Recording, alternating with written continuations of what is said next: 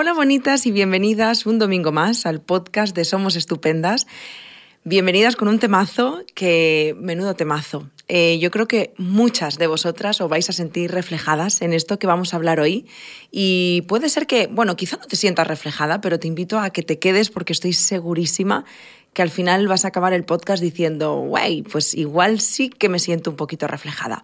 Pero antes quiero presentaros a Riti. Ella forma parte del equipo de psicólogas del Centro Presencial de Barcelona y tenía muchas ganas de grabar contigo este podcast porque además pensaba, joder, si tuviera que grabar algo con Riti, tenía que ser este tema. Buenos días, Riti, ¿cómo estás?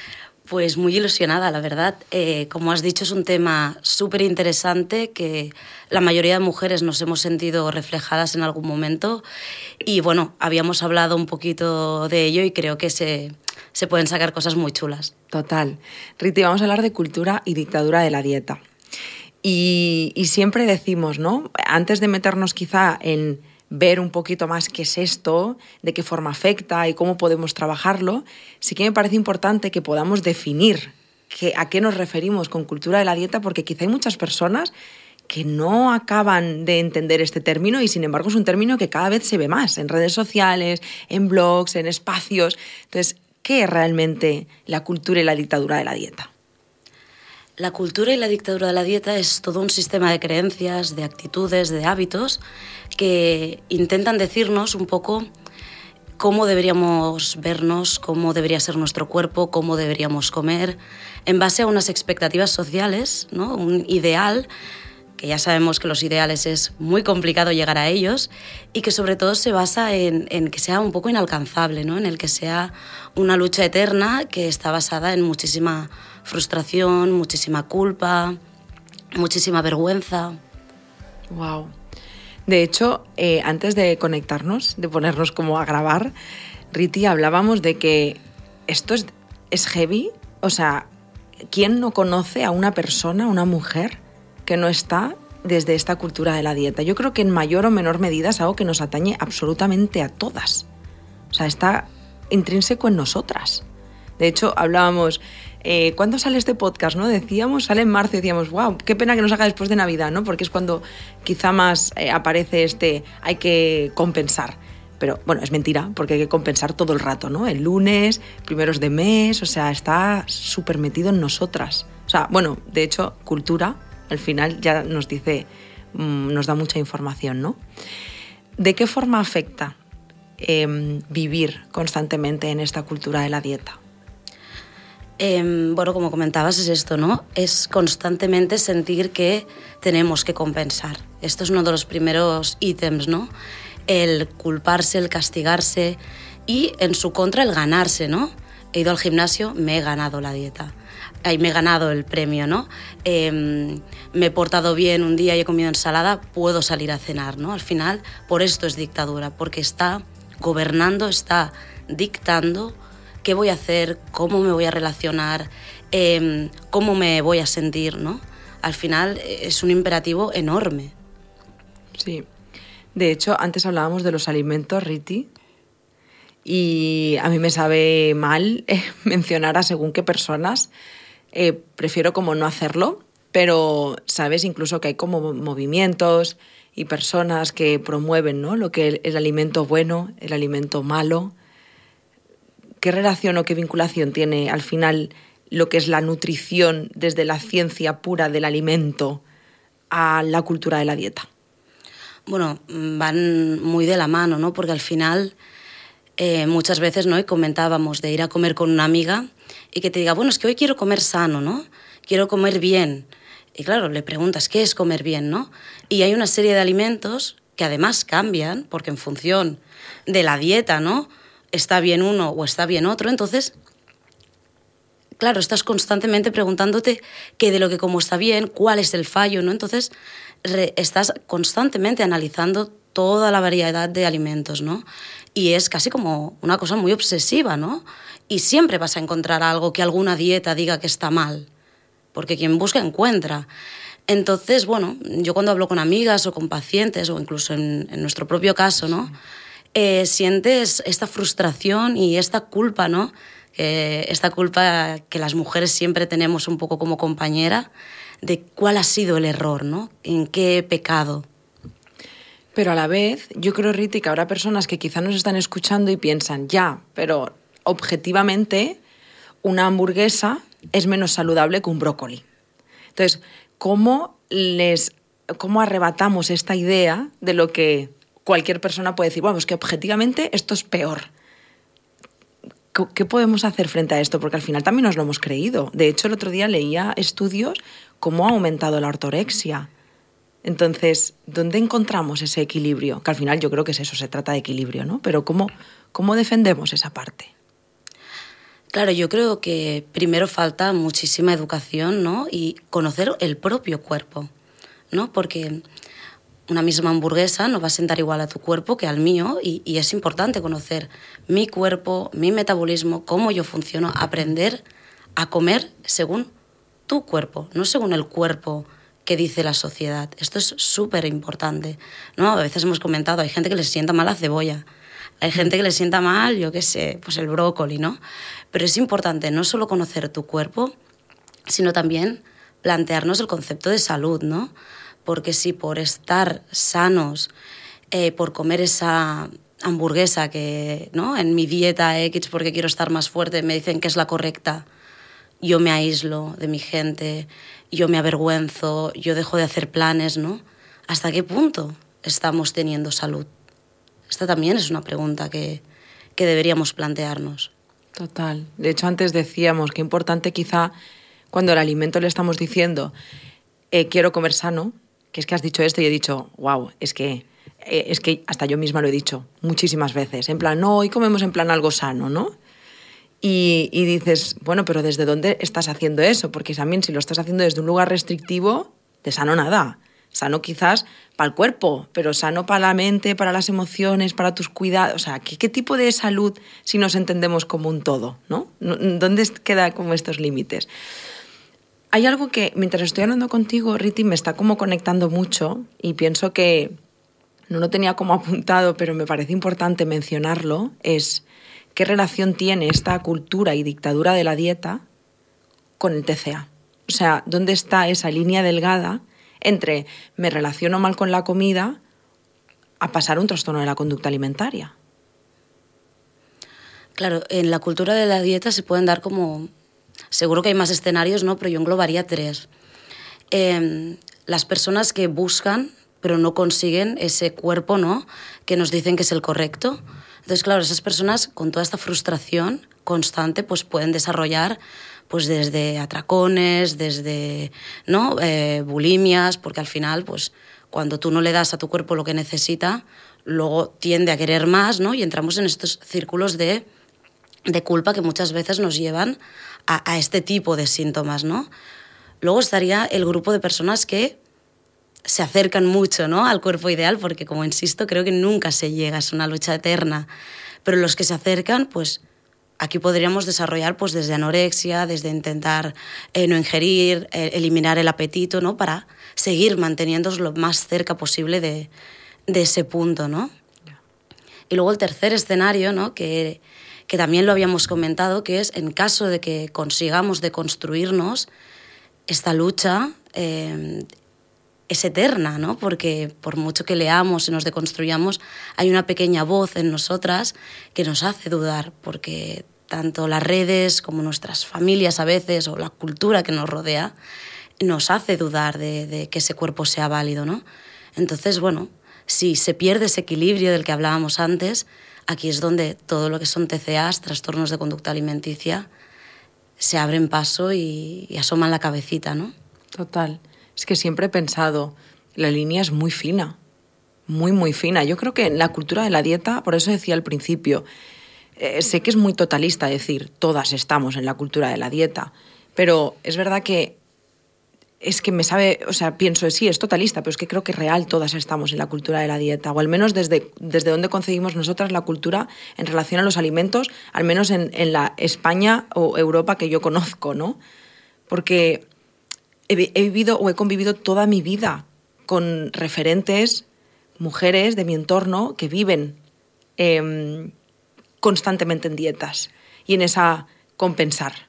O sea, por eso te digo que es que incluso aunque tengas una aparente relación maravillosa con tu cuerpo, no es del todo así, porque aparece ese me estoy comiendo esto fatal y al día siguiente tengo que compensar, me he ganado ese premio justo de lo que decías, ¿no?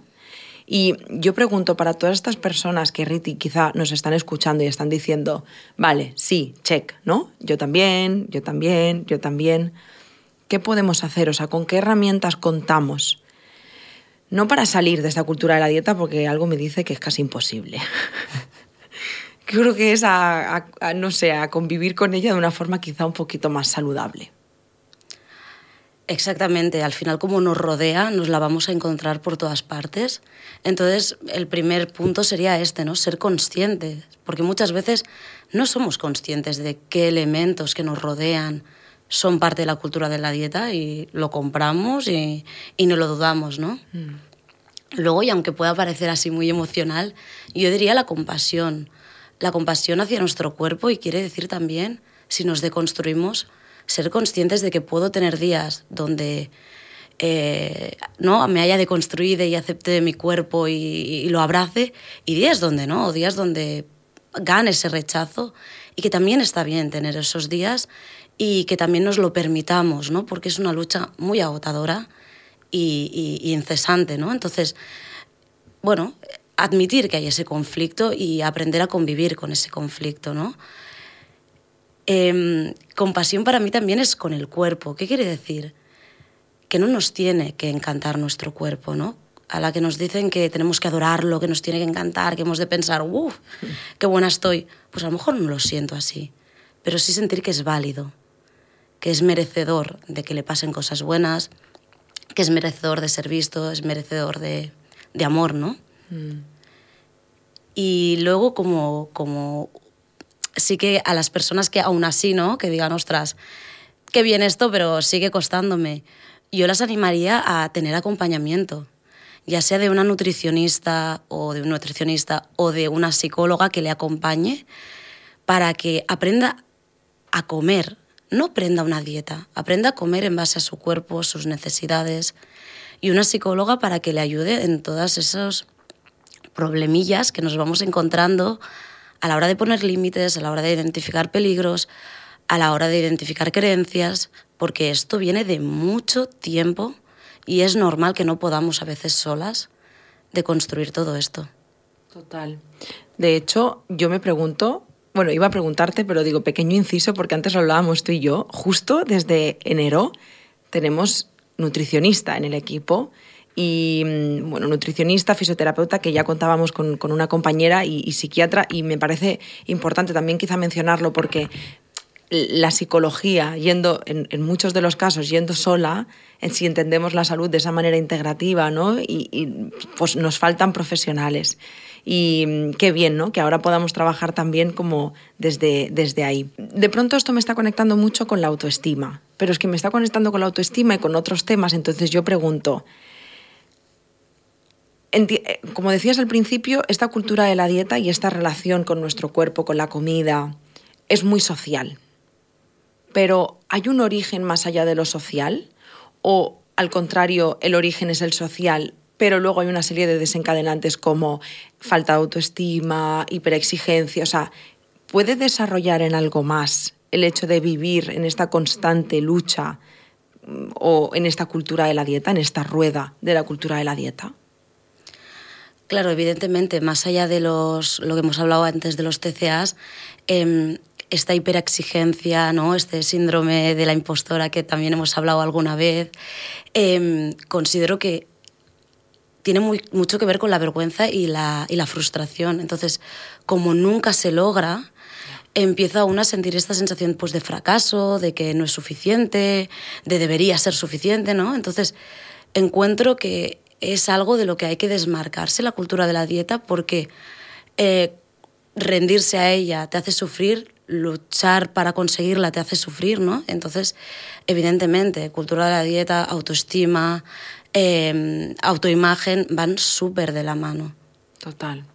Es que, de hecho, pienso, imagino y entiendo que habrá personas que lleguen a consulta que de primera instancia no te digan, mira Riti, lo que me pasa es que yo estoy luchando contra la cultura de la dieta, ¿no?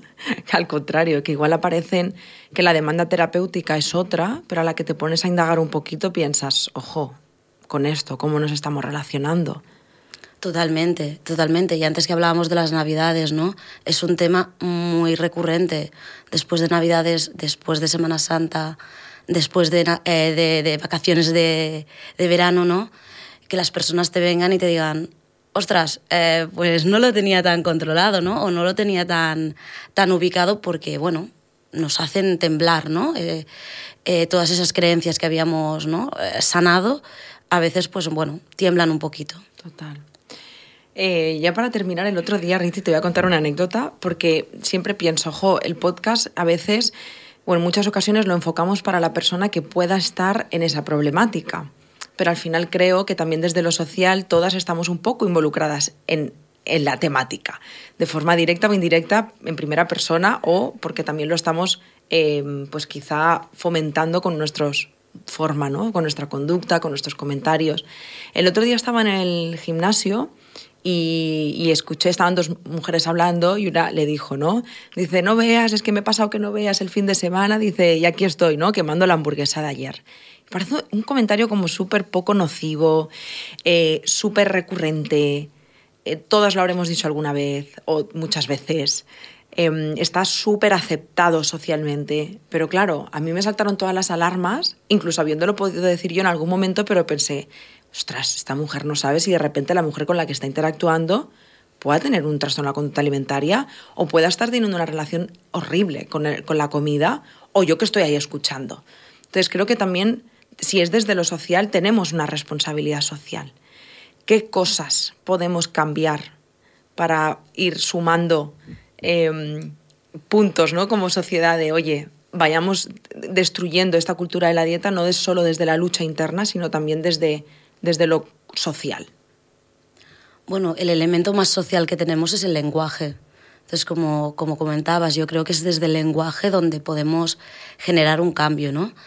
Y en expresiones, pues por ejemplo, cuando vemos a alguien que nosotros, según nuestro prisma, lo vemos más, más guapo, más, ¿no? más, más bonita, pues hay un cambio muy grande en esa persona en decirle, ostras, qué delgada estás, ah, ostras, te veo mejor, o te veo diferente, o te veo guapa, te veo que brillas, ¿no? Cambia mucho porque al final estamos poniendo el elemento en toda esa persona y no en un elemento concreto que es el peso. Entonces es muy importante, ¿no? Igual que cuando vamos a comer, ostras, ¿qué te apetece comer? Quitar ese comer bien, comer mal, eh, alimentos saludables, no saludables. Intentar poner conciencia en, en lo que decimos y cómo lo decimos. Total. Estoy grabando este podcast cuando he salido de casa esta mañana. Jordi me ha preguntado qué comemos y le he dicho, no sé, algo sano. Yo ya me río por no llorar real. Es que es heavy. Quizá también este punto sirve para decir, eh, chicas, estáis escuchando este podcast, hagamos todo lo posible para tomar esa conciencia y que las cosas vayan cambiando poco a poco, pero sin pretender que sea todo esto un cambio súper drástico, porque es un tatuaje que tenemos. O sea, eh, cuesta tanto, Riti, cuando o sea, está en la piel, en, lo que somos, en nuestra cultura, entonces cambiarlo es súper difícil. Pero bueno, yo creo que con eh, decir algo que quizá no es apropiado y al momento de decir, ay, esto no es apropiado, ya es un montón, ¿no? Totalmente, o sea, es una lucha hacia afuera, pero sobre todo es una lucha hacia adentro y ganar conciencia y tener estas interrogantes ¿no? que nos vienen en la cabeza de, ups, ¿qué ha pasado aquí? Mm. Eh, por ahí se empieza, ¿no? Y sobre todo, lo que decíamos antes, eh, las mujeres luchamos constantemente por deconstruirnos. Si dudamos en esta lucha, también es válido, también está bien y, y no pasa nada, ¿no? Se trata de seguir adelante aceptando estas ambivalencias. Total, darse el permiso a equivocarse. Exacto. Jorriti, muchísimas gracias por todo lo que has compartido. Em, me ha encantado porque de hecho pienso, joder, es que era muy importante que habláramos de esto y no sé si te apetece añadir algo más. Seguro que si siguiéramos tú y yo nos saldrían mil cosas, pero creo que hasta aquí hemos, hemos puesto bastante bien las bases de, de lo que es la cultura de la dieta. Jo, pues gracias Riti, bienvenida a este podcast, ojalá que grabemos muchos más podcasts juntas. Y nada más, a vosotras eh, quiero daros las gracias por estar aquí un domingo más y felicitaros también porque el hecho de que hayáis dedicado estos 20 minutitos ¿no? a, mirar hacia adentro, quizá tomar un poquito más de conciencia, pues es muchísimo. Y también si has escuchado este podcast, como decía antes Riti, ¿no? y has dicho, ostras, eh, me acabo de dar cuenta de que realmente esto supone un problema para mí, que puedas pedir ayuda. Eh, nosotras felices desde que nos escribáis, que estamos aquí para lo que necesitéis. Y nada más, como siempre, cada domingo os doy las gracias por dejarnos vuestra puntuación en Spotify, porque de verdad que nos llega, es la forma en la que nosotras decimos, joe, gracias. Eh, nos alegra que esto os llegue y os guste. Y nada más, os doy un besazo y un abrazo muy muy fuerte. Nos vemos y nos escuchamos la semana que viene. ¡Chao!